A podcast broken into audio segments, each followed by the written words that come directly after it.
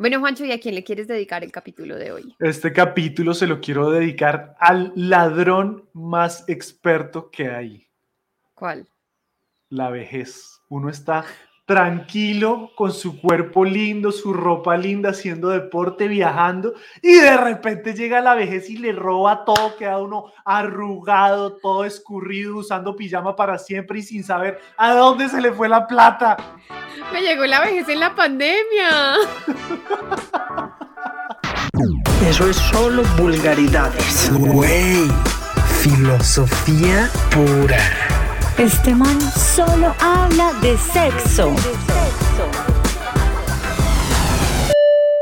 Por favor, abróchense las chanclas, reclinen sus mentes y pongan sus prejuicios en modo avión. Este podcast ya va a despegar. Bueno, mi gente, bienvenidos a otro capítulo de Conversaciones Clandestinas. ¿Cómo estás, Pau? Todo muy bien, Juancho, muy emocionada de nuevo porque tenemos un invitado súper, súper especial, ya nos vas a contar un poquito, pero quiero darle la bienvenida a todas las personas que están entrando por primera vez. Eh, muchísimas gracias por escucharnos. Eh, quiero invitarlos a que si nos están viendo por YouTube, le den clic a suscribirse. Si nos están escuchando por Spotify o por otros canales, tómele una fotico, un pantallazo y compártalo en sus redes sociales. Ayúdenos a crecer y cuéntele a otros fracasados de este podcast. Sí, para la gente que está escuchando esto por primera vez, ya saben, acá no vamos a hablar de triunfos, de cosas bonitas, acá solamente hablamos de caídas, fracasos, las cicatrices que coleccionamos en el camino, lo que duele, le metemos el dedo a la llaga para normalizar, sí, para normalizar y quitarle tanto tabú a lo que, lo que nos duele, porque al final a todos nos pasa, entonces acá ya saben que tenemos invitados y conversaciones alrededor de esto. Por eso hoy tenemos un invitado, un fracasado, ya nos dijo ¿de qué voy a hablar si yo no tengo fracasos? Por Dios. Nunca me he caído en la vida. Solo, solo una registrado en YouTube. sí, solo hay una caída en YouTube. Eh, pero no pasó nada, fue una caída chiquita. Bueno, pero antes de, de, arrancar con eso, te voy a dar una contextualización, porque me, me, encanta el invitado que tenemos hoy. Y le voy a hacer una confesión, igual que le hice a otro invitado, Alejandro Riaño, de, de cómo pasé de odiarlo amarlo. De cómo la envidia salió primero. Sí, totalmente. Mi ser tóxico se dejó ver primero. Exactamente. Espero que cuando le, le haga mi confesión no se desconecte y nos mande a... Bueno, en todo caso, mira, este es de estos, de estos invitados que uno dice que le falta ser chamán y ya, para ser así, así todo en la vida ha sido locutor de radio, ha sido actor, presentador de televisión, comediante, tiene un podcast, ha viajado por el mundo presentando su material eh, de comedia. Siempre generando una, una es lo, lo, que hoy en día, eso ya es mi parte donde lo, lo quiero mucho, pero antes de eso, pues ya les contaré qué pensaba de él, pero a través de su material ha generado una crítica, entonces desde mi perspectiva ha generado, ha creado país, desde, dentro del país, desde fuera del país, pero siempre buscando que la gente se cuestione lo que está sucediendo. Eso me encanta. Además, tiene una familia espectacular. Entonces, acá empieza la envidia otra vez a hablar como este, güey. O sea, ¿qué le falta? ¿Qué, qué más quiere? ¿No? Ahora vive en Miami. Y eh, su más reciente proyecto se llama Básico, ya vamos a entender por qué se llama Básico y de qué se trata. Pero bueno, sin más preámbulos, recibamos a nuestro queridísimo Luis Chatein. ¡Bienvenido!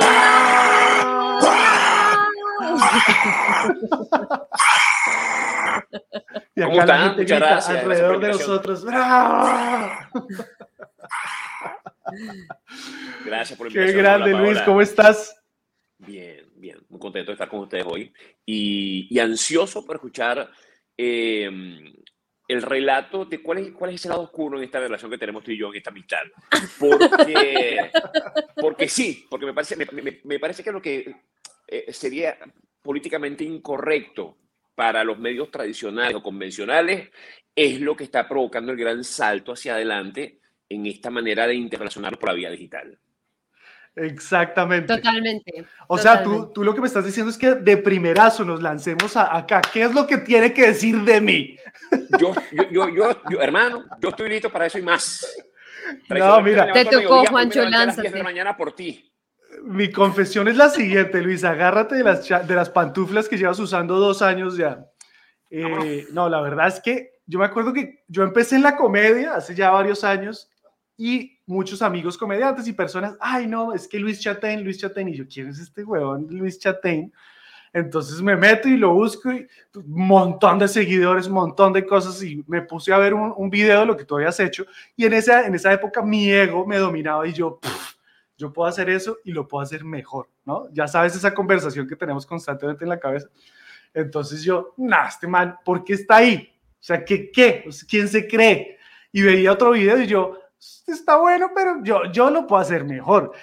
A tal punto que yo decía, a ver, ¿cuántas risas por minuto saca? ¿no? Porque en la comedia tradicional gringa te miden las, las, las risas por minuto.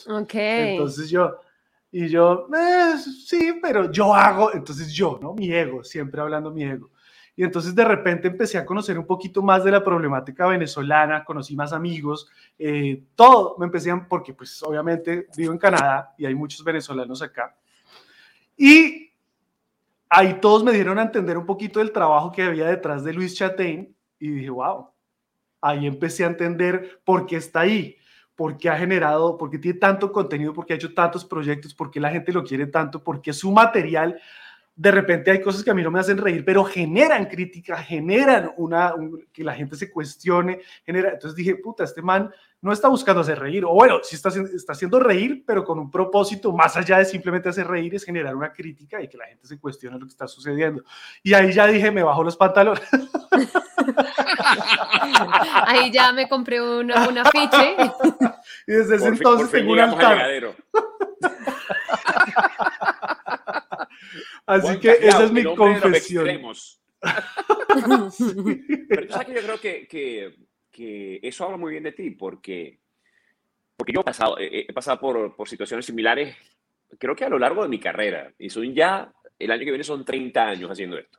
Y, y, y lo entiendo porque, porque tú reconoces en tu interior que hay eh, una persona capaz de hacer eso, ha sido mejor, posiblemente mejor, y, y- y es como una gasolina que te impulsa a lograrlo, a demostrarlo, a entrar en el ring. ¿Sabes? Cuando tú eres un buen tenista y tú ves, por ejemplo, a otro que está ganando eh, un torneo, tú dices, yo puedo ganar a este sujeto, bueno, vámonos a la cancha y vas y, y- y en el mejor de los casos ganas. Y si pierdes, aprendes. Pero, pero siento que esa, eso es lo que llaman eh, una envidia sana.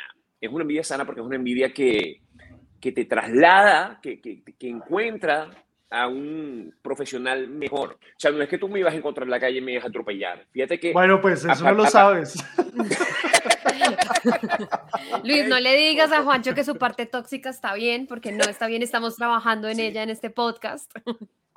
No, fíjate que ahorita que hablabas de la envidia, yo creo que en cierto punto, claro, fue una envidia Sara que me impulsó, pero sí había una envidia donde yo decía, o sea, crítica totalmente egocéntrica de por qué este se cree famoso y llegó allá y no sé qué.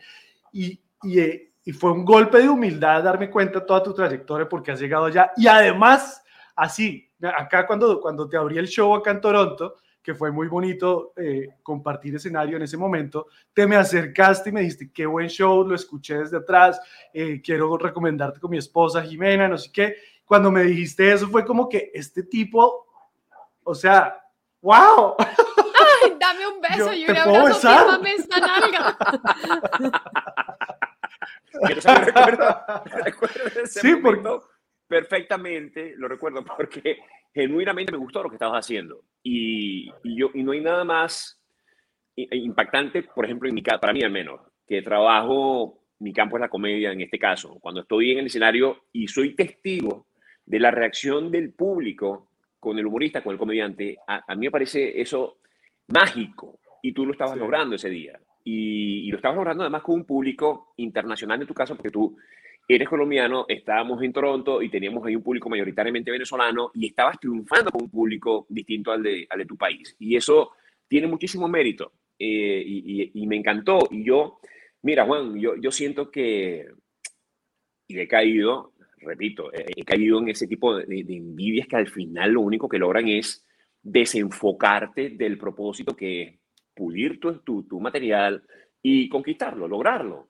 Porque al final este mundo es inmensamente grande y hay teatros y hay escenarios y hay risas para todos. Pero creo que, que uno debe ser muy consciente de que el éxito o fracaso que uno tenga en lo que hace responde en buena parte eh, a su responsabilidad, al tiempo que tú dediques a esto, a la seriedad con que te dediques a esto, a lo autocrítico que tú seas, y en la medida que, que vayas pues, obteniendo, alcanzando las metas que te has propuesto, es hermosísimo abrirle la puerta a personas que no han tenido las mismas oportunidades que tú. Y yo a lo largo de mi carrera, en las distintas plataformas para las cuales he servido, como la radio o la televisión, siempre me ha gustado, primero que nada, hacer ese proceso de identificación de, del talento. ¿no? Eh, cuando, cuando yo he buscado personas para trabajar en programas de radio o en televisión, eh, y, a mí me encanta trabajar acompañado, yo odio trabajar solo. Eh, cuando se trata de, de, este tipo de, de, cosas, ¿no? Donde estamos interactuando. Odio trabajar solo, porque en este rebote siento que mi cerebro viaja a otras velocidades y la sorpresa, el pimponeo con los demás me, me, hace, me hace sacar una mejor versión de mí. Y, y antes de sentir una competencia, siento más bien que, que todos tenemos, sea, es mucho más bonito agradecer a que alguien te sea un espacio, a lamentar que alguien te haya hecho un tapón para que no crezcas en tu carrera. Quiero preguntarles a los dos, ¿hay algo estúpido que hayan hecho por envidia? Como que hubieran dicho, uy, aquí está mi envidia por completo, rayos. Bueno, eh, wow, no sé. Adelante, maestro. yo envidiaba a Luis Chatein. Lo invité a un podcast mientras mandaba a un man en moto a su casa en Miami. Me tatué su nombre en el hombro. limando, limando el machete. Yo creo que una vez sí, no, es que una vez, yo creo que, que en esa época envidiosa de mi vida hice varias cosas. No, yo en la universidad, uy, donde esto lo escuché el, el, el, personaje, pero en la universidad me acuerdo que había un proyecto final eh, donde teníamos que hacer una maqueta y, de, o sea, yo estudié diseño con industrial para que Luis entienda. Y teníamos que hacer maquetas y, modelos y cosas. Y yo me puse a hacer una maqueta donde teníamos que pegar y armar y usar eh, madera y cosas. Y otro amigo que estaba haciendo una cosa increíble, increíble. Eh, ya estaba a punto de terminar y yo estaba hecho una mierda. Yo no sabía cómo iba a terminar esto y demás. Y me acuerdo que él se fue. Esto, yo no me siento, me siento muy. No, quiero contar esto. él se fue, haz cuenta, se fue, se fue a fumar y en lo que se fue a fumar, porque yo sabía que este man tenía un proyecto envidiable, ya había terminado, ya estaba relajado, yo no. Me acuerdo que le arranqué una pieza que le había dejado pegando como por dos horas y cuando volvió le dije, marica, se le cayó eso, weón, si quieres yo le ayudo. Eh, y del, del remordimiento lo ayudé, pero ya entró él en un estrés, me acuerdo que casi no alcanza a terminar, no, o sea, le cagué la maqueta mal y, y obviamente lo hice por envidia. y nunca se, lo confeta, nunca se lo confesaste, nunca le dijiste como, nunca, la verdad es que... Nunca. Por eso este podcast debería ser confesionario clandestino. ¡Wow! ¡Qué nivel, Juan! ¡Qué nivel! Menos mal que te fuiste lo más al norte que pudiste, hermano. Sí. Uf, es que, a ver, yo, yo, yo creo que prácticamente todo, mira que pero ya que, ya que tú estás hablando de, de cosas que uno no Es mi motor en la vida. Yo, me voy a sumar, yo me voy a sumar a, a este podcast que estoy seguro mi manager me va a reclamar y todos mis abogados harán lo imposible porque no salga al aire. Eh, yo, yo, yo, yo, creo que prácticamente todo lo he hecho por envidia, pero, pero no, una, envidia, de nuevo, yo, yo, jamás le arranqué, le estropeé un, un, modelo a nadie, ni, ni esas cosas que dicen que hacen las mises, que no de, de realmente una porquería, Juan Callao. Eh, eso que dicen que hacen las misas, que, que, que, se cortan los, los, tacones de los zapatos y tal para fregar los zapatos de la otra en el desfile, o lo que hizo este, Tonya Harding a mm. Nancy Kerrigan, la, la patinadora sobre hielo, que le dio un tubazo en la pierna, o sea, son, son cosas oh. que, que, para mí van más allá, pero creo que, fíjate tú, la, probablemente la envidia más antigua que yo reconozca en mi disco duro eh, proviene de mi círculo social cuando yo tenía eh, tal vez unos 12 años. Y, y, se basa en que mis compañeros tenían la fortuna de que sus familias podían económicamente eh, conseguirles a, a, mis amigos eh, que si las t-shirts que estaban de moda, ¿sabes? Lo, lo, recuerdo muchísimo los lentes, unos lentes franceses que se llamaban Bolé, que, que, eran, oye, la, la locura a menos en Caracas en aquel entonces, y eso a mí me producía una envidia muy grande, pero esa envidia la transformé en la misión de yo por mis propios recursos y mi propio ingenio salir adelante y lograr eso. O sea, yo, yo dije, ah, yo, yo tengo que tener ese carro, yo tengo que tener aquello, ya veré cómo lo voy a lograr. Eh, no era el, el, sujeto que sacaba las mejores, las mejores notas, por ejemplo. O sea, todos mis amigos se, se graduaron de eso, de ingenieros, de, de, abogados, de, médicos, y, yo no daba para aquello, ni, ni, sentía la menor intención de tomar esa vía. Eh, eso eso me, generó a mí hasta un poco el, trauma de pensar que la vía creativa, que, que era como mi llamado natural, porque yo comencé haciendo franelas hace mucho tiempo, eh, er, era como, como, como hasta un poco, eh, o sea, era como que, ah, como poca cosa, como poca cosa. Y al ver yo triunfar a mis compañeros de esa manera, eso me generaba, no sé si es envidia, pero, pero como, una, como una necesidad de estar junto a ellos con, con las, ¿sabes? Con, con, con, todos los reconocimientos que ellos podían tener a, a la par, pero sin duda a ellos les debo el haber insistido, haber trabajado, no haber dormido, haber probado hasta que las cosas funcionaron. Oye, ¿alguna vez te habían dicho que tú hablas como cuando uno en WhatsApp pone por dos la velocidad? Sí. La última vez fue en un canal de televisión aquí en Miami donde no me renovaron el contrato. no, oye, que tú hablas, tú hablas muy rápido, los cubanos no te entendemos y muy bien. Pero, me encanta, me encanta. ¿De verdad? Sí, sí, sí. Gracias, Paola. Sí, a mí, me, a mí me encanta porque yo soy de las que siempre en WhatsApp pone dos por dos, por favor, no quiero, sí, como el, este, este, estos podcasts que envían por WhatsApp, como, hola, ¿cómo estás? Yo quisiera contarte, quiero preguntarte un par de cosas, y yo, por dos, por dos, por dos, dime rápido, llega ¿Qué rápido. ansiedad lo que genera eso, ¿ah? Bueno, pero yo creo que Paola tiene también que compartir con nosotros su historia de, de envidia. O sea, aquí, aquí, somos tres. No, no, no, no, no puedes pasar bajo la mesa de esa forma. Bueno, yo he sido siempre, siempre, siempre una vieja muy envidiosa. Y creo que, bueno, ahorita de repente no se me nota tanto porque he aprendido a esconderlo, pero en el fondo sigue, sigue como este tema ahí súper latente. Yo creo que la, la, envidia más grande que yo he tenido durante toda mi vida, esto ha sido un tema muy, muy, muy permanente, eh, pues tiene mucho que ver con el aspecto físico, eh, sí, no sé, como entre mujeres. Y me acuerdo mucho porque yo en el colegio, pues yo nací con una marca de nacimiento. Es una marca de nacimiento muy grande en una de mis piernas y me acuerdo mucho estar en el colegio y pues siempre como ver a todas las niñas como en falda cortica, eh, pues sí, la falda del colegio y todas tratando como de subirse la falda del colegio y yo como en cambio eh, tratar o de estar usando sudadera o de estar como bajándome la falda. Además de todo, porque eh, en esa época, cuando yo estaba en el colegio, como más, o sea, chiquitica, antes de, pues sí, como no, no tan en bachillerato, sino un poquito más en, primaria, estaban de moda las medias que llegaban justo en la raya o en la línea donde empezaba mi marca de nacimiento. Entonces era para mí súper difícil porque en el colegio me decían dálmata, eh, me decían un montón de cosas que para mí pues no eran tan fáciles. Sobre todo me acuerdo mucho como que la gente se me acercaba y me, me preguntaba siempre qué me había pasado, pero no era, que me, no era la pregunta, sino el cómo me preguntaban, era como, ¡Ah, no, ¿y a usted qué le pasó ahí? Se quemó, ¿qué le pasó? No, ¿qué es eso? Y cuando uno explicaba como lo que había pasado con el corazón arrugado, alguien se soltaba la grandiosa frase de, ay, menos mal no le salió en la cara. Eso es como, ¿en, ¿en, qué puto planeta? Esta es una, o sea, la gente desde donde conversa, ¿no?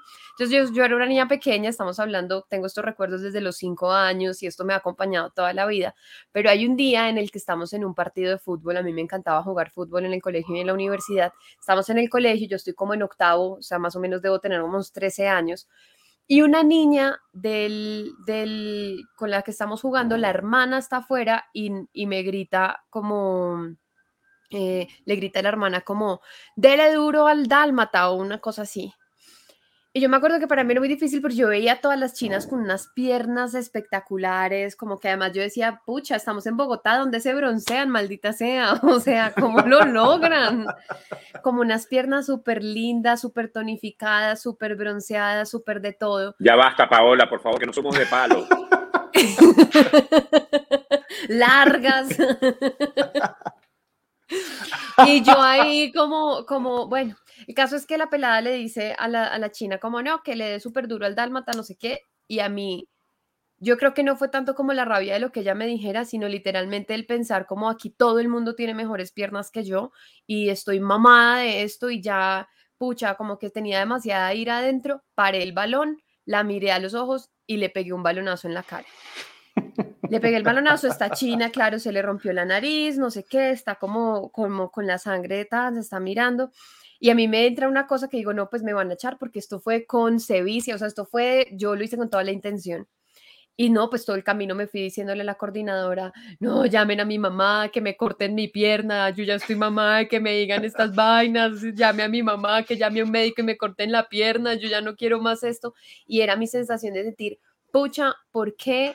¿Por qué todas las mujeres a mi alrededor? Porque no conozco una que tenga, o sea, siempre que veo unas piernas digo, qué piernas tan lindas, porque yo no puedo.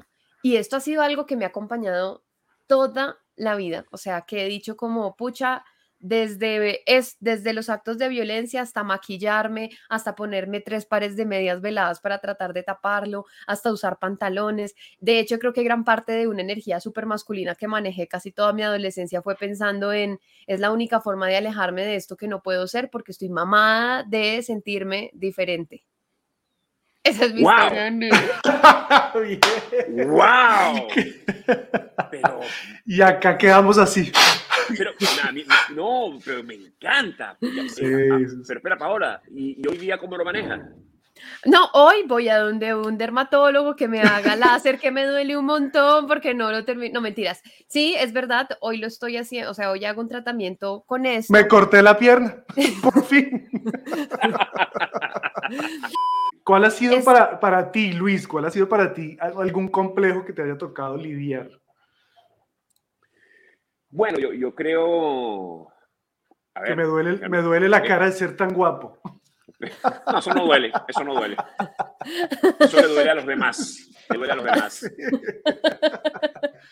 Mira, no, yo, yo creo que especialmente en estos 30 años, cuando uno es figura pública, eh, precisamente el, el eh, por más que uno intente dominarlo, por más que uno trate que los troles, eh, ¿sabes? No, no, no te afecten, no te toquen la autoestima, no te, no te dinamiten el ego, creo que esta, este escrutinio al que estamos sometidos globalmente hoy día a cualquier cosa que hagamos es, eh, resulta difícil de manejar. O sea, por más allá de que alguien te diga, no, yo no le presto atención a aquello, no, sí. Sí, es mentira. Sí pega. Además que seguramente te ha pasado que de mil comentarios bonitos, que esto lo hemos hablado con otros comediantes acá, te dan uno, pero uno que te toca una fibra Y y, te puede ser alguien X y te destruyen.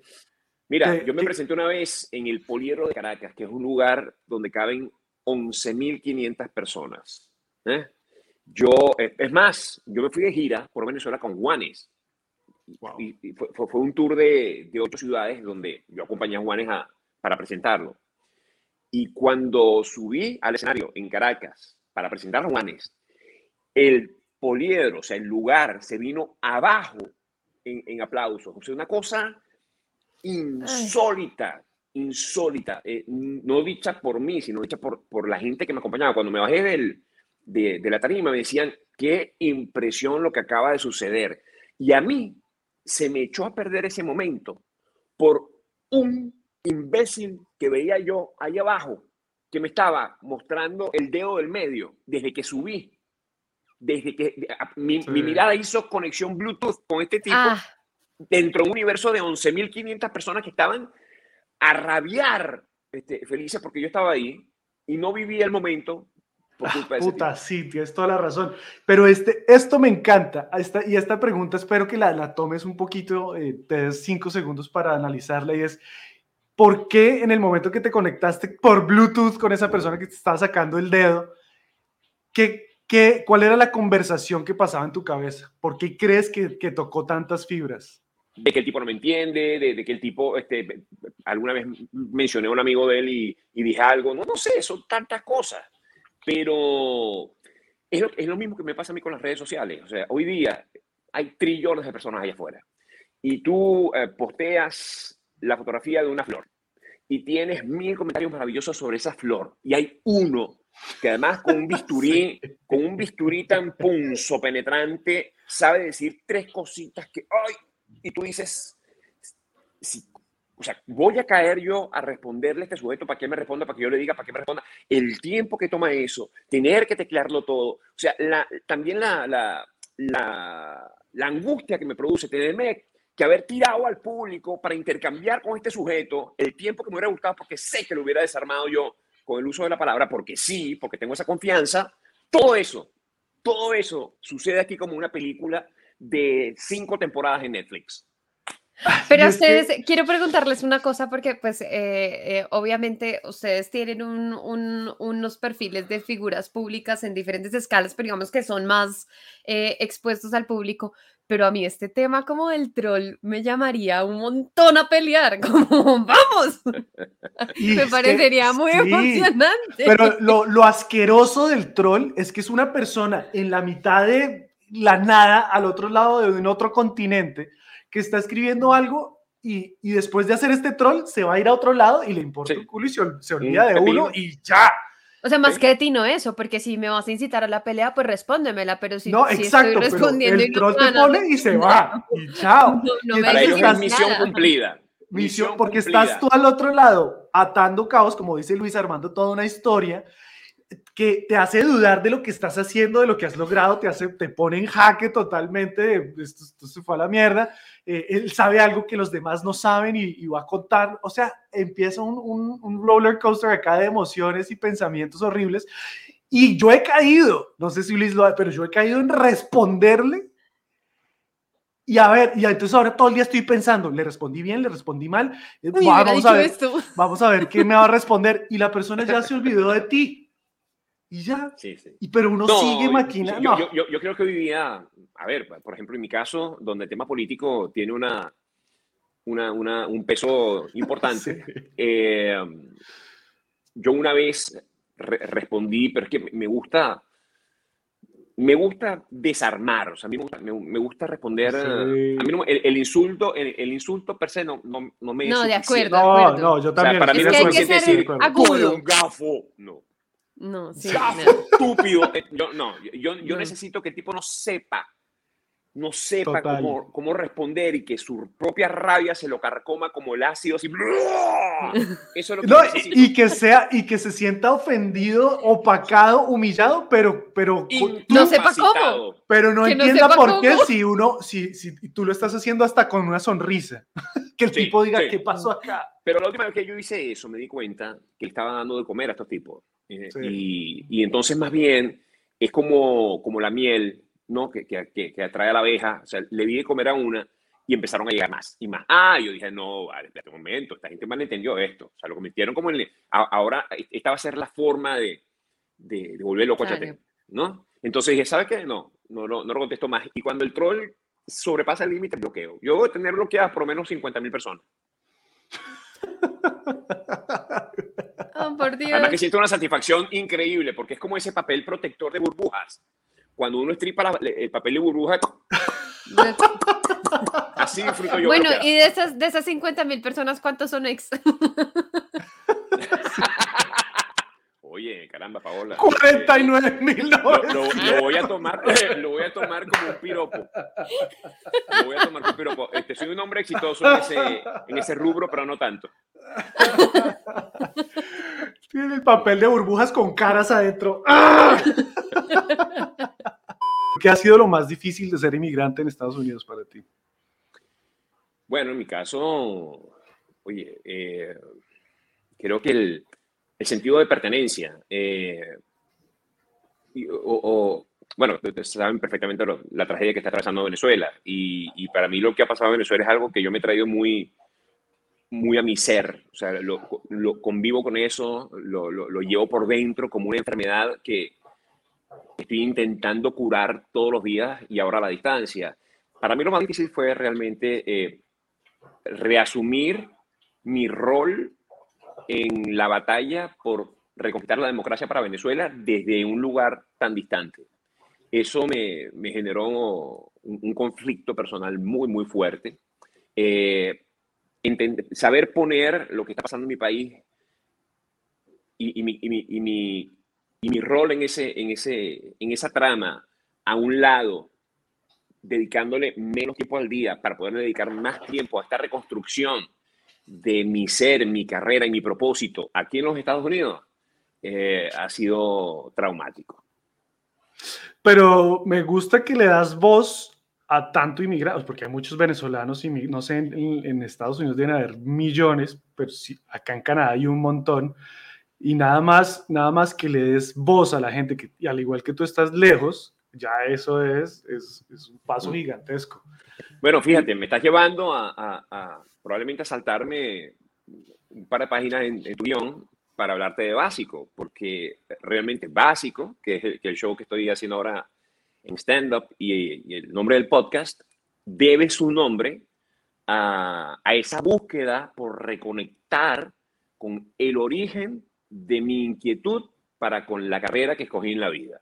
O sea, eh, mi, paso por la profesión partió de, de un humor, de una comedia, de una comunicación eh, cuyo principio era no tocar la política, se transformó con el arribo de Hugo Chávez y, todos los desmanes a los que sometió mi país a mitad de camino, convertí mi humor y, mi- y- y mis capacidades en, en una herramienta para desdibujar las mentiras de ellos de adentro, desde adentro de mi país, y viniendo para acá, encontré la necesidad, sentí la necesidad de reubicarme en las razones por las cuales yo, yo escogí trabajar con, con el humor y conectar con la mayor cantidad de gente posible. Entonces, volver a lo básico, que casualmente, y volvemos a Juanes también, Juanes está en ese ejercicio por reencontrarse con su origen, así se llama su, su nuevo Ujú, disco. sí.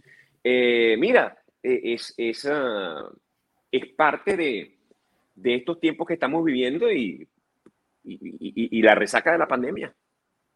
Entonces, Hubo una cosa que a mí me pareció súper tóxica en la, en la pandemia y fue un positivismo ahí todo como posado, como de reinvéntate. Si en esta pandemia no te has leído 10 libros es porque no, tu problema no era de tiempo, sino de actitud. Y como, como marica, o sea, no han visto la cantidad de problemas que está enfrentando la gente que está en su casa y que de repente perdió su trabajo, que vivía de industrias que necesitaban la interacción social y, y de repente se vuelve un tema como de, no, si no te está yendo bien en la vida es porque no has querido que te vaya bien y es como, no, huevo, no sea, en Sí, un y cuando yo no positivismo quise que me fuera bien. sí, y como un positivismo ahí como todo atravesado, que no, no, no me metas esa vaina tan a las malas. Sí, no, espere un momentico, yo quiero ser tóxica, quiero ser negativa, me merezco un Eso. momentico para Sí, señor. sentirme así.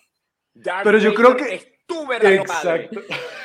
Sí, Pero yo creo, yo fui de los que pasó por, ok, caí en el tren de, ok, hay que ser, yo entré en una depresión y una ansiedad en esta pandemia, pero todo el mundo tan positivo que yo, ok, hay que ser positivo, ¿no? Pero positivo así como con un estrés del hijo de puta, yo, ok, hay que ser positivo, vamos a ser positivos. ¿sabes? Positivo, Como la listo, Barbie. Positivo, listo, somos positivos. Y yo ponía, soy, estoy siendo súper positivo y escribía, estoy siendo súper positivo. Yo te vi, hasta yo te que- vi con tu hasta perrito en, en- en- en- en el bosque. Totalmente, yo estoy jugando siendo positivo en el bosque, bus. Paseando, por- paseando por la nieve. Y dije, oye, pero que, que mira tú qué positivo es Juan. Sí. Hasta que un día me senté y dije, puta, qué, qué cansancio uno intentar vivir este positivismo si no lo sientes, si no lo vives, si no... Y De dije, acuerdo. no, me tengo que permitir, y creo que eso también fue algo bonito de la pandemia, que fue como que me voy a permitir estar mal. Tengo el tiempo, tengo el espacio, ya, ya caímos todo en este hueco, pues permitámonos sentirnos unas mierdas y, y salir desde ese sentimiento, no, no aparentar otro sentimiento. Que Además es algo que me parece súper curioso y es como que todos estamos, o sea, como en una constante negación de nuestro lado oscuro, como no, solo voy a compartir cuando me siento bien, o sea, yo creo que vam- deberíamos iniciar una revolución y un hashtag, hoy me siento como una mierda y poner en Instagram cuando uno se siente como un culo. Sí, porque es que está como, como, no quiero, no me puedo sentir mal, no puedo sentir envidia, no puedo sentir rencor, no puedo sentir dolor, no puedo sentir, Sí. puta, una constante Fíjate que yo hice- oscura. Yo hice eso en, mis, en, mi, en mi Instagram como por ejercicio y dije, voy a poner, el- cuando me siento como un culo, voy a poner, me siento una mierda, puse los días popó y ponía día popó. Y, y me sentía refres como que era refrescante compartir la, eh, eh, esa sensación de, de, de me siento como un culo, ¿no? Y me acuerdo que, devolviéndome a lo que hablamos, de te grabas un comentario que está fuera de lugar, me acuerdo que yo puse, siendo vulnerable, puse me siento mal y esto y no sé qué, y permitámonos, quitémosle el miedo a, a compartir lo feo. Escribí, mejor dicho, me inspiré y escribí todo lo que sentía y me responden muchas personas como que no, qué cool que estás compartiendo esto, que no solamente las cosas bonitas, ta, ta, ta.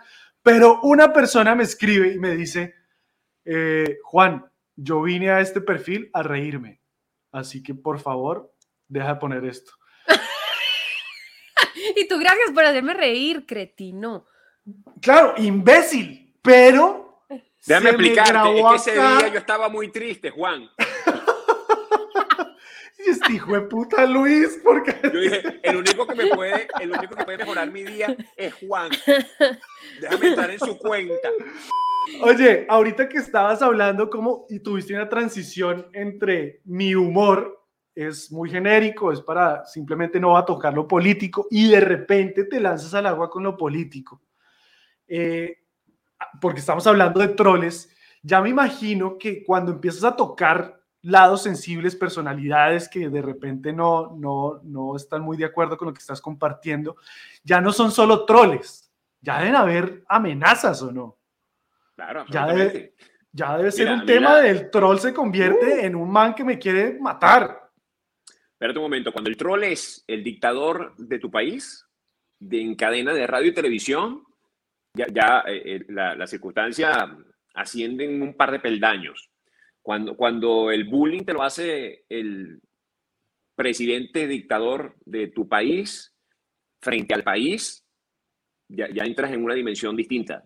Eh, que, que nunca, a ver, más tratándose de dictadura, nunca te acostumbras a eso, porque cual- cualquier, en cualquier momento pues, recibes la visita de, de un funcionario de, de- de- estos esbirros terribles, te pueden sembrar cualquier cosa y bueno, te llevan a prisión, ¿no? Como sea.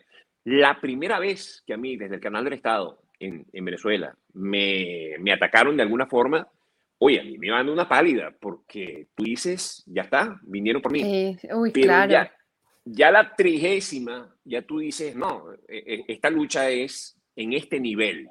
Y, y sí, bueno, eh, eh, eh, ese, ese es el tipo de, de full contact que, que, que supone Y nunca te, toma- a- te a tu- a tu topaste.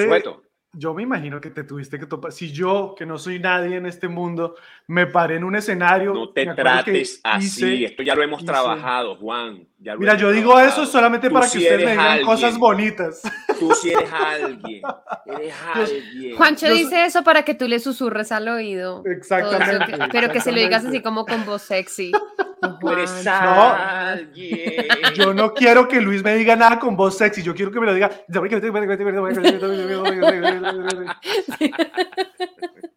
Yo una vez hice un show, me bajé del escenario y esto fue en Colombia y algo dije, yo no me acuerdo qué fue lo que dije, pero toqué alguna susceptibilidad y se me acercó un tipo y me dijo, usted no sabe con quién está manejando el público, ¿no? Y tenía la mano acá atrás como si tuviera una pistola y todo. Me bajé del escenario y lo primero que hizo fue, cuide lo que está diciendo. Y así. Y yo dije, este me va a matar. Ahora no me imagino eh, a, tu nivel, Luis, ¿te has topado alguna vez con bajarte del escenario feliz y decir, ¡eh! Y de repente, ¡ah, ah, ah, ah! Un momento. No solamente el escenario, eh, sino después de la transmisión de un programa de televisión, durante la- la- la transmisión de un programa de radio. Eh, sí, sí, sí, sí. Ll- Llamadas, eh, llamadas de atención a través de otros, eh, amenazas a través de terceros. eh, eso sucede, pero por un lado dices, voy en la dirección correcta. Voy en la dirección correcta porque tú no puedes tocarle el trasero al monstruo y pretender que el monstruo nunca voltee a mirarte. Mentiras de, de- un dictador. Se trata de atropellos, corrupción. Se trata de todo este universo que rodea al poder más podrido sobre la faz de la Tierra. Entonces, ¿qué papel juega el comediante, el humorista, a partir de esta, situación? Bueno, traer a tierra para la gente, hacer un poco de venganza para la gente a través de la ironía o el sarcasmo. Eso empodera a las personas a través de la voz de este sujeto que está hablando en radio televisión. Luis sangra. ¿Sí o no? Absolutamente. Mira, espérate, so- sonará perfecto y todo, pero mira, me mandó a Miami. Claro, claro, pero por eso, yo creo que uno mira desde afuera y se ve lo superficial, ¿no? Lo, lo- lo bonito. Pero Mira, todo lo detrás anterior de... que te he contado impidió que yo me despidiera de mi padre, que murió mientras yo estaba acá, por ejemplo. Imagínate, ¿Mm? qué cagado. ¿no? Entonces, fíjate tú, este, alguien podrá decir, bueno, pero lo que hacía era echar chistes en televisión, es lo que hacía era, este, qué fácil reírse de esa cuestión, entonces él piensa que está ayudando a su país.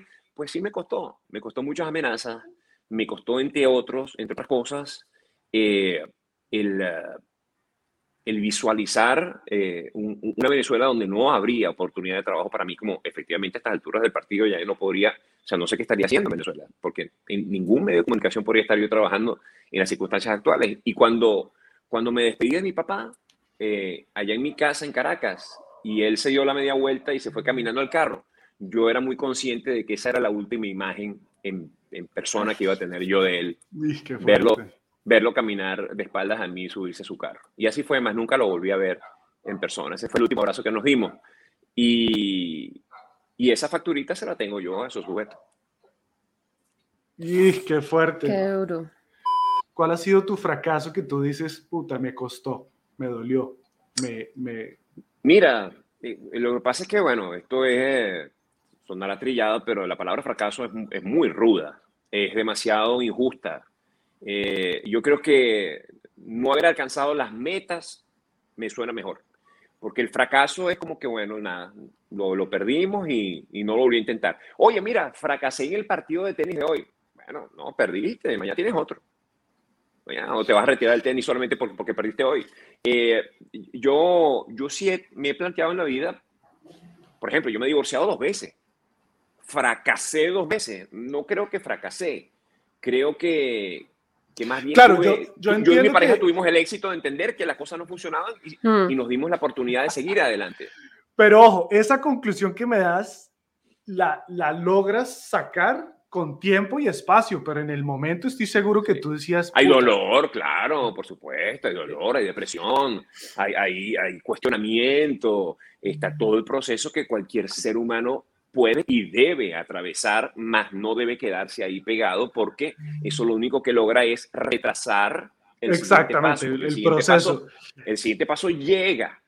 ¿Cuál fue ese punto de inflexión en el que tú dijeras, pucha, esto o, o lo cambio o, o tomo una decisión con esto o, o definitivamente yo, mejor dicho, no voy para ningún lado? Mira, yo, yo recuerdo mi primera incursión en la televisión. Yo, yo estaba, ten- tenía un, un éxito muy grande en radio. Y al tener un éxito muy grande en radio, era como, como pensar que, que lo tendría instantáneamente también en la televisión. Y mi primer intento en la televisión eh, fue un desastre. Fue un desastre, probablemente eh, por culpa mía, pero especialmente por culpa del canal de televisión, que no le dio chance a ese proyecto de respirar, de crecer, de mejorarse, de pulirse y seguir adelante. Y cuando, cuando me quitaron por primera vez en mi vida un programa, yo sentí que, que todo había terminado, o sea, que hasta ahí llegué. Y recuerdo acercarme a la gerencia de este canal de, televisión en Venezuela y decirle, ustedes saben lo que han hecho con mi carrera, lo que han hecho conmigo. Y yo pensé de verdad que se había terminado todo. Pero, pero después entendí, sea, cuando me, levanta, cuando me levanté al día siguiente dije, bueno, hoy voy a ser panadero, porque no me queda otra. Fracasé en la, tele- en la televisión. O sea, Bueno, voy entonces a buscar el tutorial, voy a comprar la harina, los huevos y me toca hacer pan. Y probablemente mientras tratas de preparar la primera pizza, te das cuenta de que en tu interior no hay otra cosa distinta al comunicador, al- a, a este sujeto que está convencido de que tiene ideas que pueden revolucionar el, el- la- el campo en el cual sirve, en el cual trabaja. ¿cómo fue ese momento? O sea, te, te dijeron, te llamaron, te cortaron el programa, dijeron esto no va más, ¿cómo fue? Me llamaron, me llamaron, me sentaron así rápidamente, me dijeron, mira, este, te debemos, porque era un, un- Pero produciendo ¿era, un programa de qué? Era mi primer programa de late night. A, a- a mí el formato de late night, me, Ajá. cuando apareció en mi vida, en- encontré eh, eh, realmente qué era lo que yo quería hacer tanto en radio como en televisión. Fíjate tú, yo aprendí del formato late night, que es para la televisión, en, en, en la persona de David Letterman. Ah, ahí encontré el dibujo de Luis Chatén que yo quería para mi profesión en radio, en televisión o en el teatro. Yo quería ser ese sujeto. Yo quería romper esos esquemas en ese medio de comunicación como lo estaba haciendo ese señor aquí en los Estados Unidos. Llego yo con esta intención de hacer cosas, de mostrar en la televisión una forma de hacer televisión totalmente relajada, rompiendo las... Mira, yo, yo me acuerdo de tantas cosas. Yo me acuerdo que hacer esto, hacer esto cámara, aquí. Un profesor de la Universidad Católica de Venezuela me dijo que eso incitaba a la drogadicción. What? ¿Tú puedes creer? O sea, cuando yo me pongo aquí, estoy incitando a que la gente se drogue. Y yo, wow. O sea, algo tan, tan sencillo como eso. Imagínate tú, ese tipo de ideas está en un sanatorio. Eh, Ay, No te No. puedo creer, pero un momento, déjame, ya vengo, me voy a echar un porro. ¡Lo No sé logré por qué. De repente me surge una necesidad como de ya vengo. Mira, yo, yo tengo todo este abrazo pinchado, mira. Ay, no. Pero, pero entonces, ¿qué, qué sentí cuando empiezo a hacer yo este programa con, con todos los aciertos y desaciertos en muy poco tiempo, ¿no? Y, y, bueno, me llaman y me dicen, mira Luis, esto quedó aquí. Cuando, cuando me dijeron esto quedó aquí, tal cual como en la película, o sea, el, la reverberación en mi, en mi oído. Quedó aquí, quedó aquí, quedó aquí, quedó aquí, quedó aquí, quedó aquí, quedó aquí, quedó aquí, quedó aquí, quedó aquí. Y yo dije, o sea, e- esa misma capacidad de imaginar para otras cosas me saboteó el cerebro y dije, bueno, hasta aquí llegué, esto se terminó, esto se acabó, tanto que soñé yo trabajar en este gran canal, pasarme por sus pasillos, encontrarme con sus artistas, con, con sus productores y ahora estoy fuera. O sea, real- realmente fue una cosa traumática.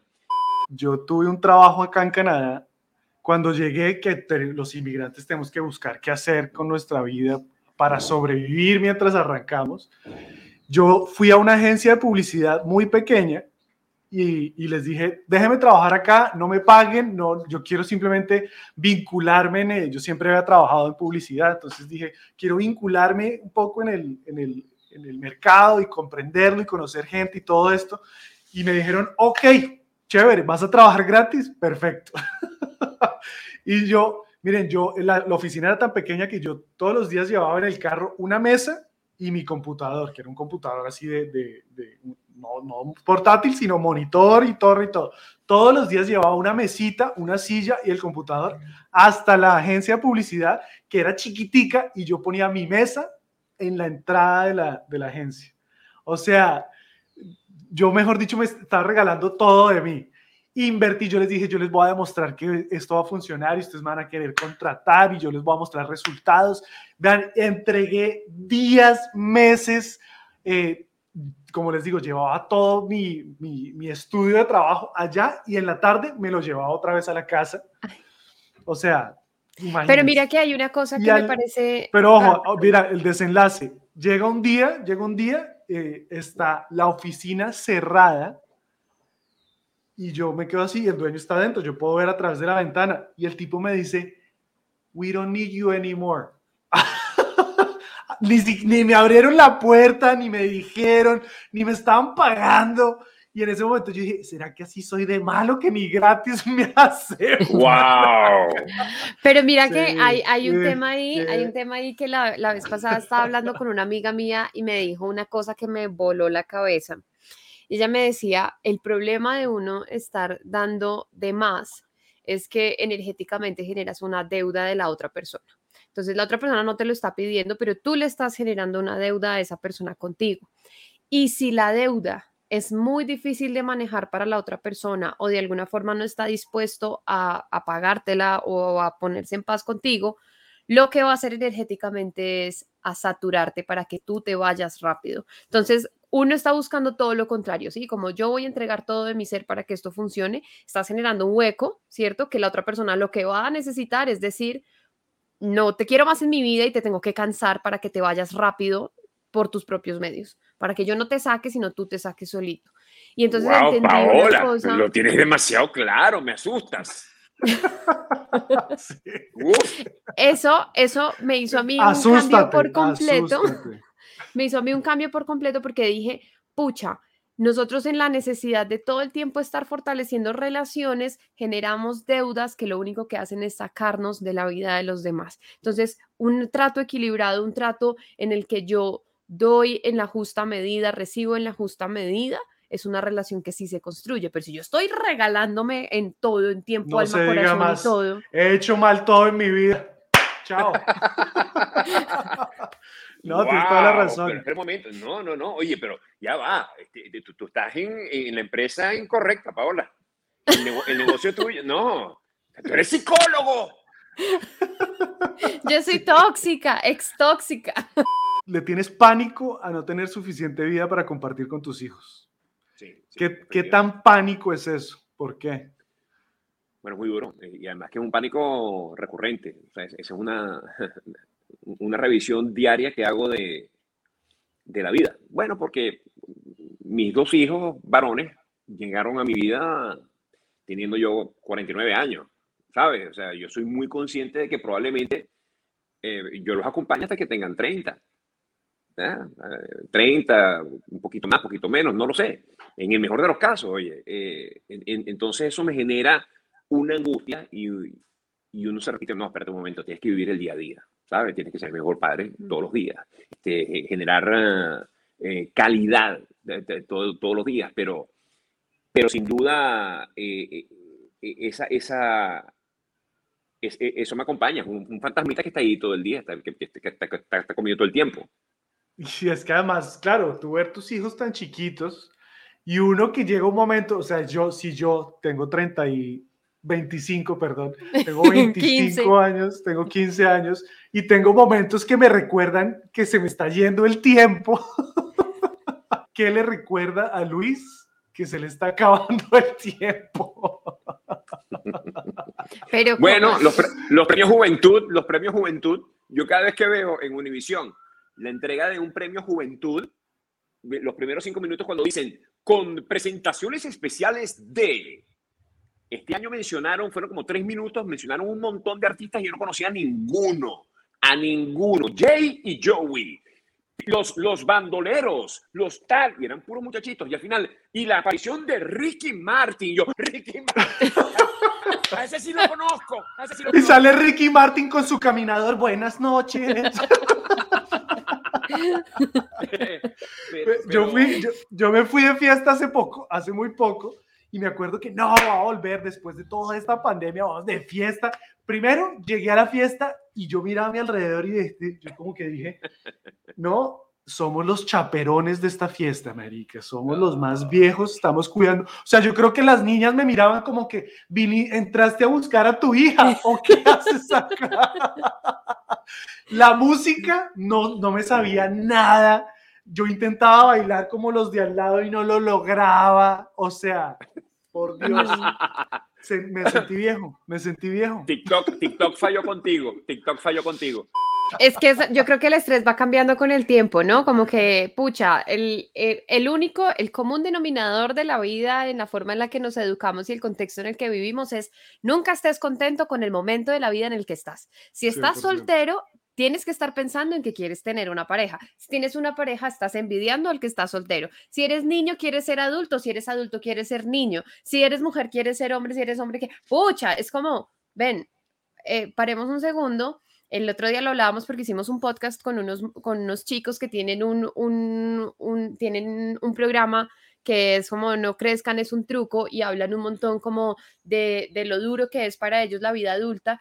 Y yo tenía como mis sentimientos encontrados porque yo decía, a mí me encanta ser un adulto y a mí me encanta el momento de mi vida en el que estoy. Nunca en mi vida había tenido tanta energía, nunca en mi vida había tenido como tanta tranquilidad, tanta estabilidad, tanta- tantas cosas, como tanta claridad en tantas vainas. Yo miro hacia atrás y digo, muy chévere, me gocé mi adolescencia, me gocé mi juventud, me gocé muchísimas cosas, ¿cierto? Ay, pero hoy no cambio esto que estoy teniendo, hoy me encanta lo que vivo, hoy me encanta el momento de mi vida en el que estoy, no quisiera estar Ya soltera. basta, Paola, que Juan y Juan y yo somos, estamos muy complicados, ya entendimos, ya entendimos. Y yo acá feliz, te felicito, te felicito por tu felicidad. Sí, Pau, ya el positivismo tóxico del que hablaste, bájale. Empácatelo. No quiero que nos vayamos de acá sin que nos compartas eh, ese momento trágame tierra que que nos comentaste eh, de un show que hiciste en Isla Margarita. Por favor, Luis, sácala.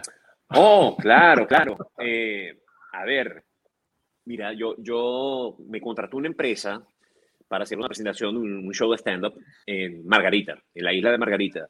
Y allá, bueno, hay ciertos resorts donde tú alquilas, lo que hacen muchas empresas, pues, ¿no? Se llevan a 20, 30 empleados y entonces les hacen una celebración por lo que sea y hacen dinámicas durante la mañana, los destruyen durante el día los ponen a jugar, este, los ponen a beber, y entonces, bueno, entonces mientras que juegan y tal, entonces hay, hay un bonding ahí entre ellos, y, y entonces qué maravilla, porque pero ahora se dicen cosas, la, bueno, yo, a mí me tocó presentarme que si a las 9 de la noche después de la cena, en un lugar que era contra natura para la realización de un stand-up. Escenario alto, pista de baile larga de por medio y las mesas después de la pista. Sí. O sea, con un, con un foso para yo lanzarme ahí y morir frente a todo el mundo. Y de pronto va a hacer un, un- un paso de baile ahí y morir. No, Dios mío. La comedia, cuando, hace- cuando uno hace un show de stand-up, una de las, las premisas más importantes es que el público esté muy cerca del escenario. Lo más cerca posible, en la oscuridad, en la penumbra, para que las personas puedan reír sin un- ningún tipo de, de- de pena, de, de- reír al, al lado de los demás. O sea, eso parece mentira, pero científicamente está comprobado que así es como funciona. Y a mí me subieron al escenario, tenía la gente atrás reventada del día de actividades que les habían dado. Les dieron leche tibia. Y arranco yo y veo que, que eso no está yendo a ningún lugar. O sea, me di cuenta de que lo que estaba haciendo no iba a ningún lugar. ¿Cuánto como a lo- tiempo, cuánto Do- tiempo en había dos minutos lo vi. En dos minutos lo vi. Yo dije, este era un show que duraba hora y media. Y yo a los dos minutos dije, no existe la posibilidad de que ni siquiera yo, pensando que esto pueda ser un ensayo, si si yo en mi cabeza lo trato como, no, Luis, no, no prestes atención, estás ensayando, tampoco va a funcionar. Que yo me acuerdo que al ver que no, nada funcionaba, yo ni siquiera le podía ver el rostro a la gente, como mirándome qué está haciendo él, o sea, ni siquiera pude.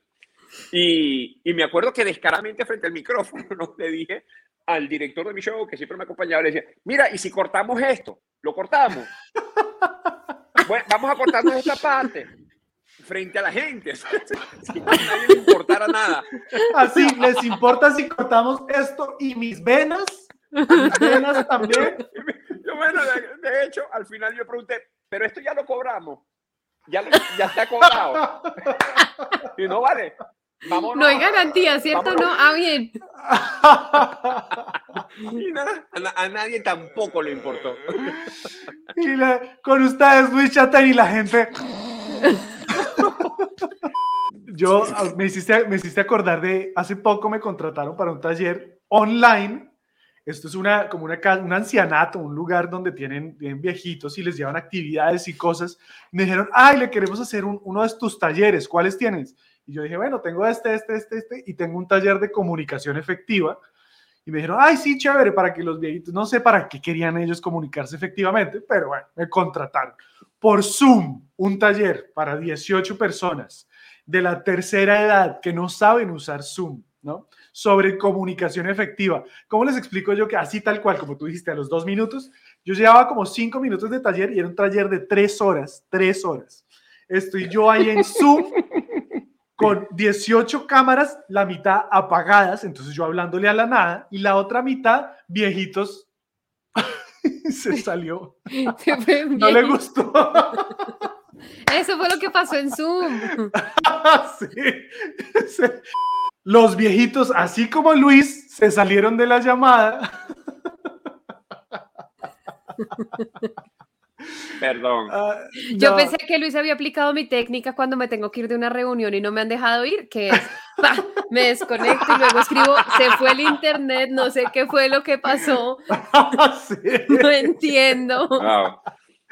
Paola, Bueno, ¿cuánto, entonces, cuánto- cuánto- cuánto he aprendido? de ti? Conocimiento, totalmente. Aquí te llevaste un montón de tips tóxicos. Madre mía.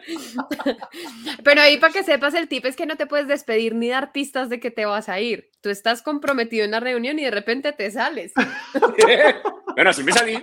Entonces, así como Luis acaba de hacer los viejitos, unos desconectados, otros sin cámara, otros con la, así mostrando, eso que pone la cámara acá, que uno solo le ve la fosa nasal, La oreja, uno siempre les ve la oreja. Y una viejita, vean, dos, porque hice un show, hice el taller de hora y media, tomamos el break y le dije, eh, esta gente no va a estar acá. Así, tal cual como dijo Luis, a cor- corte. Pero durante hora y media estuve hablándole al infinito y más allá, viendo a una señora que se quedó dormida enfrente de la cámara. Pero vean, además con el micrófono prendido, roncaba todo y yo dando un taller de comunicación efectiva y por dentro de mi cabeza yo estoy perdiendo el tiempo, mi vida, que estoy haciendo, cuestionándome todo. Lo que tienes que hacer es promover tu curso de una manera distinta para viejitos Sí. que, que- que deseen descansar. Sufre de insomnio. Sufre de insomnio, no puede dormir bien. Juan Oye. no duerme. ¿Cómo fue cuando te caíste del escenario? Está en YouTube para que lo quiera buscar. Si ustedes ponen Luis Chatén caída y ahí lo van a ver. Bueno, no, sencillo. Yo, yo, yo comenzaba este show con, con... Había humo en el escenario y yo salía de este humo y me iba directo a saludar a la gente. Y este es un teatro muy bonito que está en Barquisimeto que se llama Teatro Juárez. Apenas yo salí, salgo del humo, lo único que recuerdo es haber visto gente en un balcón y empiezo a saludar a la gente del balcón y me fui. O sea, nun- nunca conocí. Yo normalmente, a mí me gusta, an- antes de hacer un show, pisar el escenario, recorrer un poco la sala, hasta desde el lugar de los asientos para ver cuál es la visual que tiene la gente del show que yo voy a dar. Eso me, me- me gusta recorrer toda la sala vacía, la, la recorro y tal y tal. Y esta vez no, esta vez llegué sobre la hora del show. Entonces salí ya con la gente llena, eso ahí, 850 personas, algo así, y me fui al piso y caí al piso como un saco de papas. Eh, ya ahí quedé. Y hubo un silencio aterrador absoluto. Nadie decía, la gente, la gente, y yo lo único que tenía en mente era, esta gente cree que me morí. Deben pensar que me maté. La gente dijo, Luis empezó el show con una... ca- ¡Wow! Puso la barra. ¿Qué, qué va a hacer ahora? De, ver- de verdad Luis que dijo después de esta caída todo todo para arriba. Ay, y no la arreglaste, no te paraste así. No, No te paraste así como si fueras, como si fuera gimnasia olímpica. Gracias. tirado al piso. Yo recuerdo que lo único que logré fue ver dónde estaba el micrófono tirado en el piso y, y alcancé, a, acostado, alcancé el micrófono y dije, estoy bien. Es lo, único que dije, ¿no? Estoy No bien. Y vinieron dos sujetos así eh, inmensos y me, me cargaron y me pasaron por debajo del escenario. Y le dije, súbame, súbame, lléveme para el escenario, lléveme para el escenario. Pero yo lo único que tenía en la cabeza era que yo tenía que hacer mi show. Tengo que hacer el show, tengo que hacer el show. Me pusieron una silla en medio del show y me senté. Y la gente estaba espantada de verme allí sentado después de esa caída. La gente no lo podía creer y yo arranqué con mi rutina. Arranqué con mi Un rutina momento, un sentado momento. Es que, y la gente, ajá, y me- te estoy imaginándote en el piso arrastrándote buscando el micrófono. Agarrando el micrófono. Nadie te ve, pero escuchan. Estoy bien. ¿Les Au. importa si hacemos un show donde solo me escuchan? exacto, exacto. No, no, no, fatal. Y Ay, cuando me no, senté, que la gente todavía no salía de- de- del asombro de lo que había visto, eh, y empecé a hacer mi show, yo estaba totalmente sacudido porque me había pasado, la gente estaba sacudida también, y había como una risa eh, de, de- de apoyo. O sea, la, la risa, los chistes era como de apoyo. La gente estaba como, buenísimo, nos encanta tu show. ¡Ah! ¡Ah, ja! O sea, como, como que pobrecito este tipo. Que La gente mueras. gritaba, está muy bonito tu último show. Sigue, sigue antes que te mueras, sigue, sigue, porque tienes una hemorragia interna y te vas a morir. Dale, dale. Y me empezó a doler, me, me apareció un dolor del tobillo, de la pierna hacia arriba, poco a poco. Yo no estuve más de cinco minutos en el escenario y le dije a la gente, esto no se va a poder, esto no se va a poder. Y me llevaron en ambulancia, me sacaron. No. Ay, no. No puede ser. Y Sí, sí, sí. no, le- no, no, no agarraste el micrófono y le dijiste a tu ¿ya pagaron esto? El micrófono, ese ya no teatro, estoy es- tan bien. en ese teatro marcaron, marcaron donde yo caí, a manera de chiste, marcaron en la alfombra en el piso, en la silueta mía, como la policía cuando queda un cuerpo tirado ahí. El croquis, el croquis de la muerte. El, el, el croquis ahí. Entonces, la gente, obviamente, eh, el primero que pidió la grabación, yo me acuerdo que me llevaron al hotel y yo decía, suban la grabación a mi cuenta de YouTube, súbanla antes que la suba otra persona, porque yo sabía que iban a hacer desastre con eso. Entonces yo dije, el primero que quiere, yo, sé, yo necesito reírme yo primero de lo que me pasó antes Sí, que los demás sí. se rían de mí. Y lo buscaron y lo subieron. Bueno, esa misma noche en el canal del Estado, del gobierno de Venezuela, me destrozaron eh, eh, esa misma noche, pero con el material que yo subí, con mi propio material. ¿eh? Entonces, sí, sí, claro. ahí, ahí- ahí- la cosa cambió Diferente, completamente diferente. totalmente distinto. Yo me voy a reír de mí hasta que los demás se ríen. Bueno, Luis, ahora sí, muchísimas gracias por acompañarnos. Eh, fue increíble tenerte acá, un honor compartir Gracias, contigo. gracias. Además, que ya te, con- te conté que te pasé de odiarte, mentiras, de, de envidiarte a Yo admirarte. hoy pasé de muchísimo. quererte a odiarte. Ah, Están a paz y sal- pues No, además se la saldó. cagué, la cagué. El yin y el yang, mi querido Juan. El yin y el yang. el Luis y el Juan es ahora. No, Luis, gracias qué gustazo, qué genial. gustazo. Ojalá te tengamos acá de nuevo porque nos faltaron la mitad de las preguntas que te teníamos de los fracasos, caídas y demás. Así que un honor. Espero que te podamos Gracias. tener en conversaciones clandestinas una vez más. Y Sí. obviamente apoyando 100% tu trabajo, siempre admirando cómo a través del humor Gracias. estás generando cambio. Eso es admirable 100%. Eh, así que yo sé que muchos comediantes como yo, desde la ignorancia, veíamos a Luis Chatein como, ah, yo puedo hacer eso. Y no, lo que hace Luis de construir país no lo hace cualquiera, pero sí estaría chévere que nos inspiremos a, a perseguir hacer lo que hacemos con un propósito más grande que simplemente, en este caso, hacer reír. Muchas gracias Luis por estar Gracias, acá. Juan. Nos vemos Gracias en a la ti. próxima. Paola, muchas gracias. Un gustazo conversar contigo también. Ay, lo mismo, Luis. Muchísimas gracias por acompañarnos y ojalá de verdad nos puedas acompañar en otro capítulo y hacemos una segunda parte. Seguro que sí. Un abrazo a todos. Ok, Pau, ¿qué te queda? Pues me encanta, la verdad, este, estos invitados que me duelen los cachetes de reírme. Eh, Creo que estos espacios son muy bacanos. Me gusta mucho ver que personas que tienen tanta influencia, que tienen como audiencias tan grandes, eh, siguen teniendo la capacidad de compartir un lado tan humano y tan, tan del común y corriente, ¿sabes? Como que uno de estas personas las tiene como en un pedestal, así como que casi que no fueran humanos. Y me parece muy bonito que en el podcast hemos podido construir un espacio en el que ellos de una forma muy natural y muy auténtica comparten eh, esta, eh, como esta parte tan normal, tan humana. Eso me, me sigue encantando de estos espacios. Sí, yo creo que por un lado me encanta ver ten- me- algo que me llevo es que ahora me odia. La cagué con este podcast.